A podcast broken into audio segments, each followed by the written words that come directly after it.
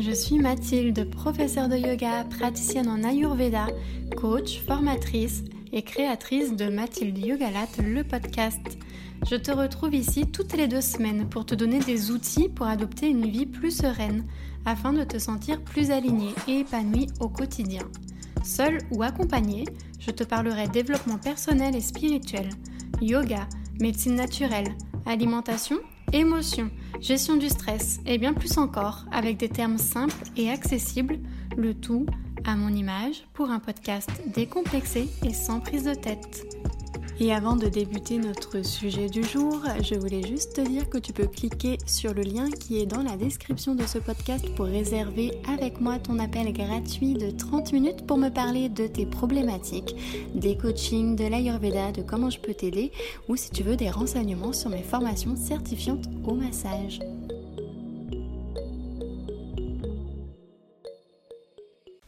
Hello, j'espère que tu vas bien, que je te retrouve en pleine forme. On se retrouve aujourd'hui pour un deuxième épisode de podcast.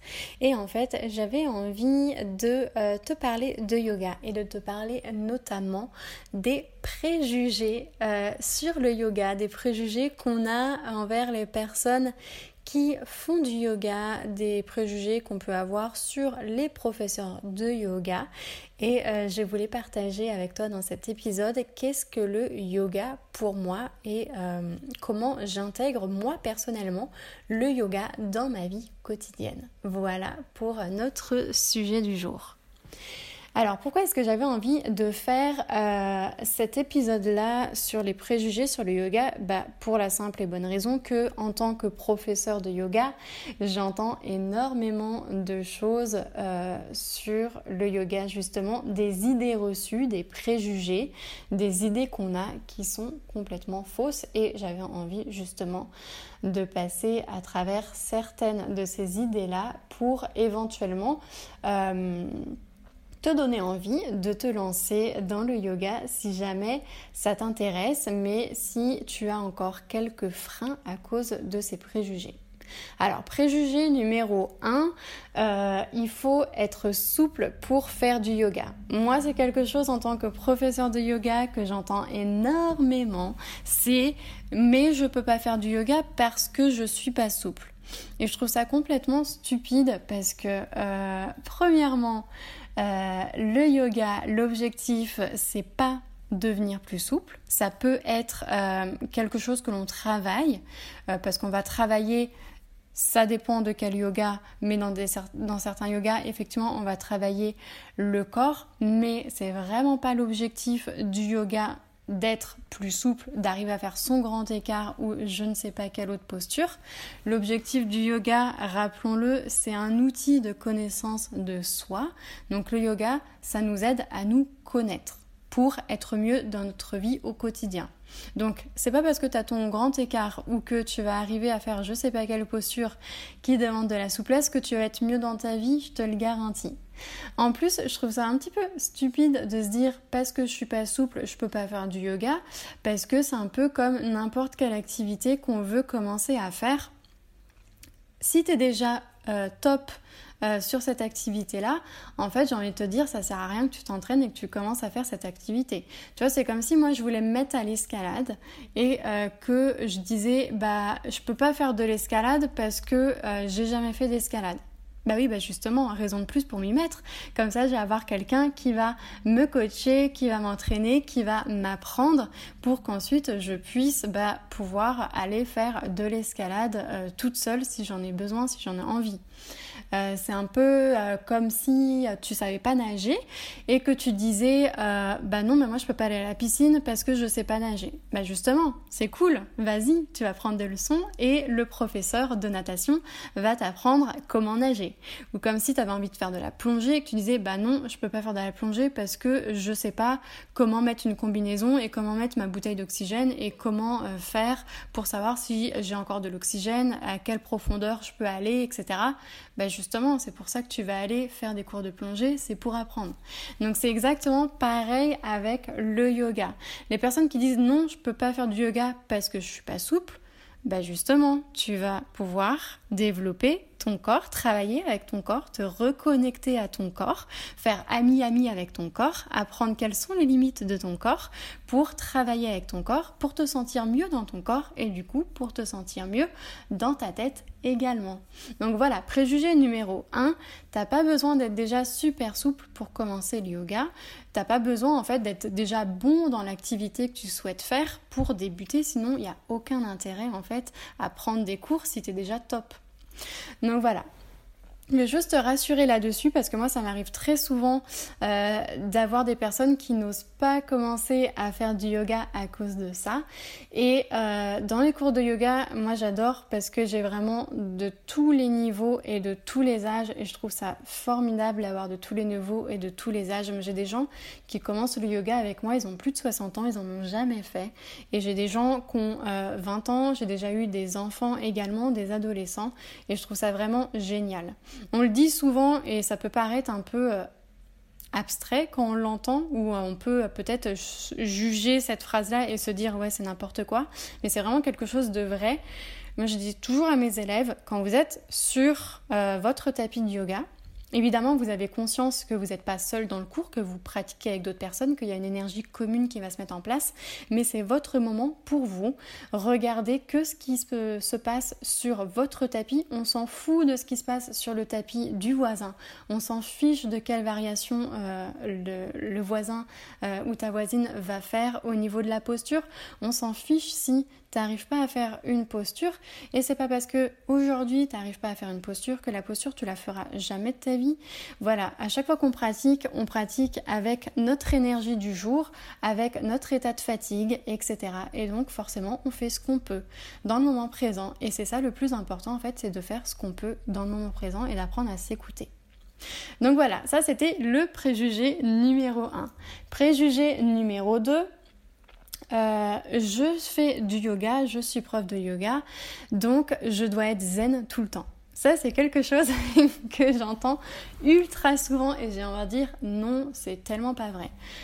Je suis loin d'être la personne la plus zen du monde. Alors je sais que souvent c'est une image que je dégage et c'est euh, quelque chose qui fait partie de moi. C'est vrai que j'ai ce côté-là qui peut être euh, très posé, je peux être très calme, je peux être très douce, je suis quelqu'un qui a pas de difficulté à être à l'écoute des autres, donc euh, des fois je, peux euh, très bien écouter la personne parler pendant 10-15 minutes sans intervenir. Ça, c'est pas quelque chose qui, euh, est compliqué pour moi.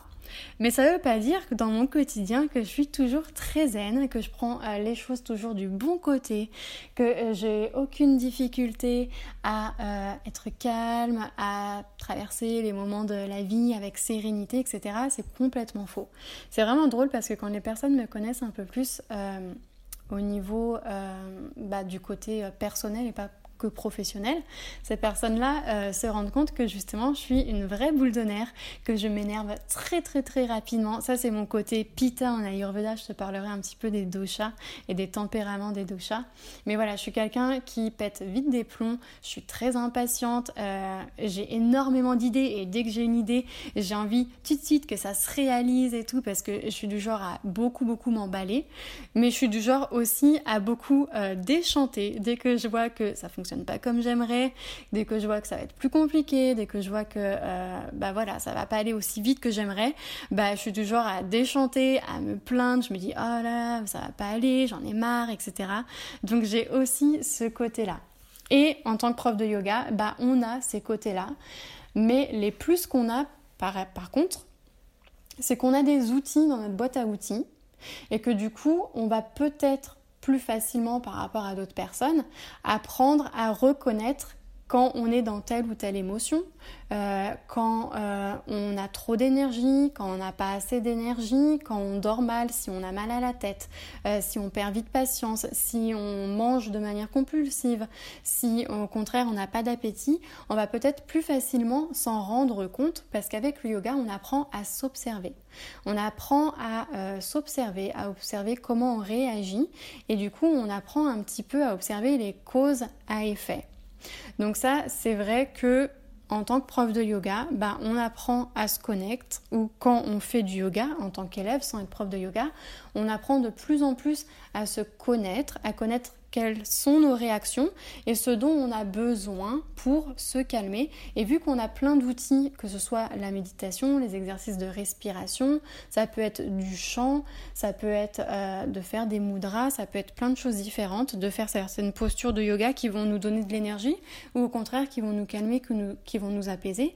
Et bien du coup, quand on se, retrouve euh, face à certaines euh, périodes de notre vie où on a besoin de se calmer ou au contraire quand on n'a pas d'énergie, qu'on a besoin de retrouver de l'énergie, etc., eh ben on va avoir des outils dans notre coffre à outils pour nous aider à être mieux au quotidien. Voilà. Donc préjugé numéro 2, non, c'est pas parce que je suis prof du yoga que je suis toujours très très zen et que je prends tous les événements de la vie avec un grand sourire en me disant ça va aller, tout va bien, je reste zen, je respire, je fais mon mantra home et peace and love. Voilà, c'est vraiment un préjugé aussi euh, que je tenais à aborder. Préjugé numéro 3, euh, chose que j'entends très souvent aussi ou que j'ai entendu très souvent, c'est euh, tu dois manger bio, euh, tu dois manger euh, pas d'animaux, donc être végétarienne, tu dois ne pas boire d'alcool, tu dois pas faire ci, tu dois pas faire ça. Voilà, ça c'est pareil un préjugé que je tenais à casser. Alors peut-être que c'est l'image des réseaux sociaux parce que sur les réseaux sociaux, méfie-toi, on te montre toujours le bon côté, on montre entre guillemets, terme que j'aime pas trop, mais la, la meilleure version de nous-mêmes mais euh, on va pas montrer les backstage, les coulisses et les quand je pleure et les euh, quand euh, je me tape un paquet de chips ou quand je passe ma journée devant Netflix. Voilà, c'est des choses sur les réseaux sociaux que les personnes n'ont pas tendance à montrer et qui arrivent aussi. Et j'ai envie de dire, c'est normal, c'est ok.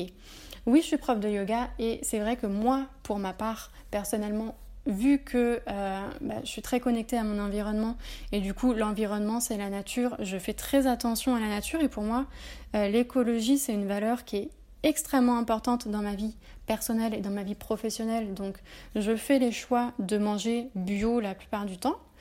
Je fais les choix de réduire au maximum les produits animaux. Je mange quasiment pas de viande, je mange presque pas de poisson, je mange presque pas euh, de produits laitiers. Mais ça ne veut pas dire que je mange tout le temps bio. Voilà, je suis la première à, quand euh, je vais sortir prendre une bière, bah, aimer euh, prendre une frite ou euh, des, peu importe ce qu'il y a. J'aime manger de temps en temps du poisson ou un poulet et c'est tout à fait ok. Ça ne veut pas dire que je ne suis pas une vraie yogi. Euh, pareil, hein, je suis la première à euh, aimer quand il fait beau me poser sur les terrasses et me prendre une bière avec mes copines. Et c'est ok aussi, ça veut pas dire que parce que je prends de la bière et je prends de l'alcool de temps en temps que je ne suis pas une vraie yogi. Donc ça c'était un préjugé aussi que je voulais casser. Non, c'est pas parce que tu es prof de yoga que tu dois manger euh, que euh, des légumes et des fruits, que tu dois pas boire, que euh, tu dois pas faire ci, que tu dois pas faire ça. Ça c'est vraiment des injonctions et des croyances qui sont complètement fausses et c'est pas parce que tu fais ce genre de choses que ça veut dire que tu es un mauvais yogi ou que tu es une mauvaise prof de yoga. Le plus important, en fait, je trouve, c'est de faire les choses en conscience. C'est-à-dire que moi, quand je vais manger, entre guillemets, quelque chose qui est mauvais pour ma santé, bah, je le fais en confiance, en conscience. J'en ai conscience. Je sais que euh, peut-être un soir, bah, je vais avoir envie de manger gras et sucré parce que juste j'ai envie de me faire plaisir et c'est ok. Et c'est pas grave du moment que ça arrive de temps en temps. Ou peut-être qu'un soir, je vais manger gras et sucré parce que bah, je suis un peu déprimée, parce que j'ai une journée difficile et que j'ai juste envie de manger euh, pour, euh, bah voilà, émotionnellement combler quelque chose. Et c'est ok. Tu as le droit de le faire, du moment que tu le fais en conscience. Le problème, en fait, c'est quand, quand, tu fais ces, ces, ces choses-là sans en avoir conscience et que ces choses-là deviennent une habitude. Donc, quand tu te réfugies euh, dans euh, le fast-food pour euh, fuir tes émotions et que tu le fais sans t'en rendre compte, bah ça, ça devient un problème.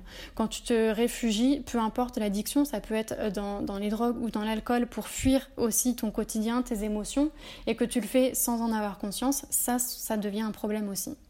Donc voilà, je voulais vraiment aborder ce troisième euh, préjugé qui est que euh, tu prof de yoga, donc forcément tu ne bois jamais, tu manges que bio, tu manges que des choses végétariennes, etc. Non, c'est pas vrai et c'est ok des fois de se faire plaisir du moment qu'on le fait en conscience.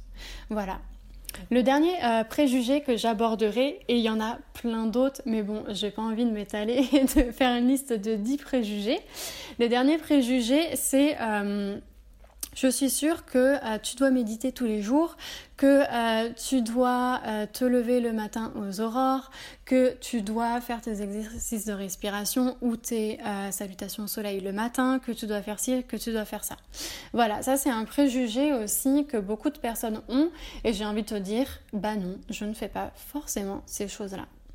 Certes, j'aime bien avoir des routines parce que les routines me permettent d'instaurer euh, des parenthèses dans mon quotidien. Je suis quelqu'un qui travaille énormément de chez soi parce que j'ai mon cabinet de massage chez moi et euh, j'ai des clientes des fois à distance parce que je fais du coaching à distance donc je suis beaucoup chez moi et c'est vrai que si j'ai pas de routine euh, qui me font du bien et qui me permettent de m'aérer l'esprit eh bien, je peux avoir tendance du coup à me sentir moins bien dans ma peau et du coup à me sentir moins bien au niveau du mental parce que évidemment le corps et le mental c'est connecté.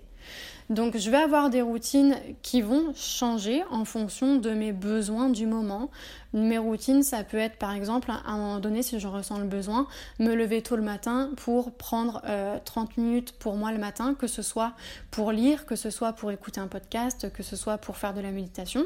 Ça peut être ma routine, euh, quelque chose du genre après manger, quand il fait beau, ben, j'ai envie de m'aérer, j'ai besoin de marcher 30 minutes pour sortir justement de chez moi parce que je travaille beaucoup de chez moi. Donc ça être ça aussi ma routine.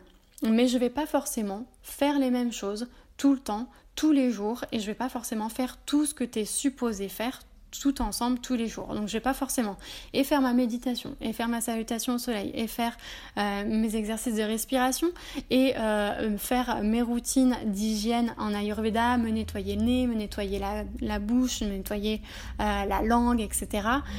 et en plus de ça, boire mon thé détox et boire mon verre d'eau chaude, et nanani, et nanana. Non, je vais pas faire tout ça tous les jours. Et si tu le fais, bah c'est ok, mais si tu le fais pas, bah ça veut pas dire que tu es une mauvaise prof de yoga ou que tu es euh, un mauvais élève en yoga. Encore une fois, pour moi, tout est dans la conscience en fait. Si tu fais tout ça sans en avoir conscience, sans te demander est-ce que ça me fait du bien, est-ce que j'en ai besoin en ce moment de faire tout ça, si tu fais tout ça euh, de manière automatique, bah pour moi en fait, j'ai envie de te dire autant rien faire.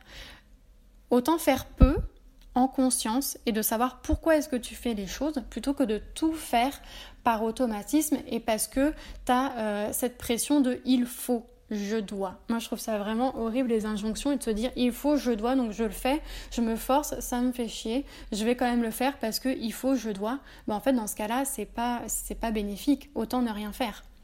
Donc euh, je t'invite voilà à instaurer des routines dans ton quotidien parce que ça fait quand même du bien d'avoir des routines. C'est rassurant, ça permet de nous stabiliser, de nous ancrer, mais Choisis ta routine. Et c'est pas parce que un jour tu vas faire telle chose que tu vas devoir faire cette chose-là jusqu'à la fin de tes jours.